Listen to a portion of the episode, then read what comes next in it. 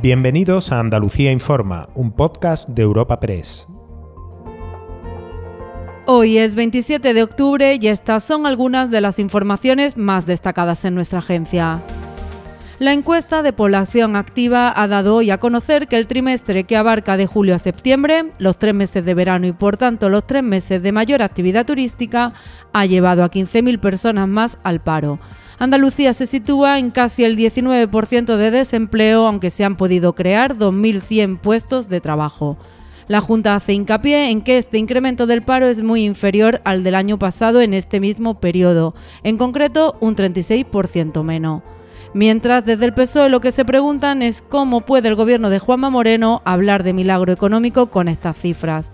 Por su parte, la Confederación de Empresarios ha pedido acortar la brecha con el resto de España, donde el porcentaje de parados se sitúa en el 12,6.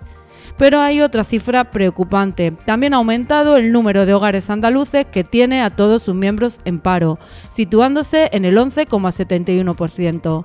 Así, desde el sindicato Comisiones Obreras, su secretaria regional, Nuria López, pide medidas para las familias. Pero tampoco es posible que el gobierno andaluz siga de brazos cruzados y no ejerza las competencias que tiene nuestro Estatuto de Autonomía y ponga en marcha un plan para que las familias trabajadoras y las pequeñas empresas de Andalucía no sufran las consecuencias de la inflación.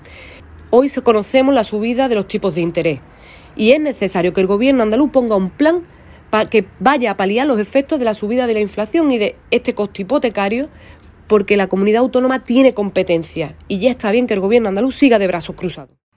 Si piensas hacer obras en tu vivienda, tenemos un plan. Si vais a reformar vuestro edificio, tenemos un plan. Porque en Andalucía hemos puesto en marcha el plan Ecovivienda, para que nuestro hogar sea más ecológico y accesible. Unas ayudas de hasta el 80% del coste de reformas en edificios y del 40% para obras en viviendas. Mejora de envolventes en fachadas y cubiertas, instalación de placas solares, aerotermia. Infórmate en la web del plan Ecovivienda, en el marco del Plan de Recuperación, Transformación y Resiliencia financiado por la Unión Europea Next Generation Junta de Andalucía.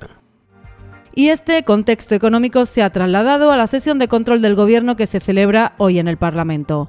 Los partidos en la oposición han reclamado al presidente de la Junta, Juanma Moreno, medidas. Izquierda Unida le ha vuelto a criticar que esté del lado de las empresas.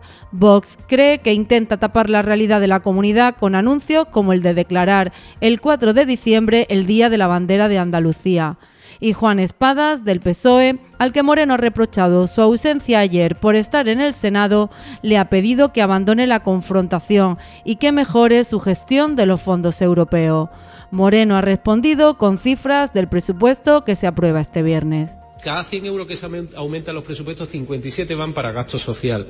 En sanidad volvemos a incrementar considerablemente el presupuesto sin fondo europeo. Destinaremos 1.350 millones de euros más, alcanzando la cifra récord de 13.800 millones de inversión sanitaria, 14.000, casi 14.000 millones, cifra récord en la historia de la autonomía. En educación vamos a seguir invirtiendo en el futuro y pondremos 1.127 millones de euros más en la, educación pública hasta alcanzar los 8.514, un 15% más. Cuando el río suena, lleva. El agua es esencial para nuestra vida, pero no es inagotable. Pasemos del dicho a los hechos. Cuidémosla. Campaña de sensibilización en el consumo de agua. Junta de Andalucía.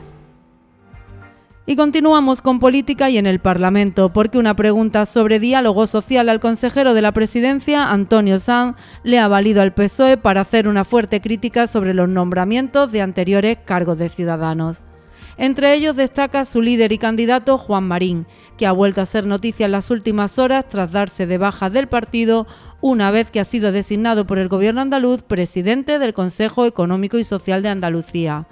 El diputado socialista Mario Jiménez ha hablado de empobrecimiento de la política y Sanz le ha reprochado la corrupción cuando el PSOE gobernaba. Consejera de Igualdad, comprada. Consejera de Empleo, buenos días. Vicepresidente Marín, comprado. Portavoces parlamentarios que venían a esta Cámara a darnos sermones de coaching y mensajes de tacos de armanaque y a plantearnos todos los días que los profesionales de la política eran una cosa muy mala. Sus uno y sus dos, comprado. Expresidenta del Parlamento de Andalucía, comprado. Ustedes no pueden comprarlo todo, señor Sanz. Están empobreciendo la política en esta tierra. Puedes suscribirte a este programa y al resto de podcasts de Europa Press a través de iBox, Apple Podcasts, Spotify o Google Podcasts.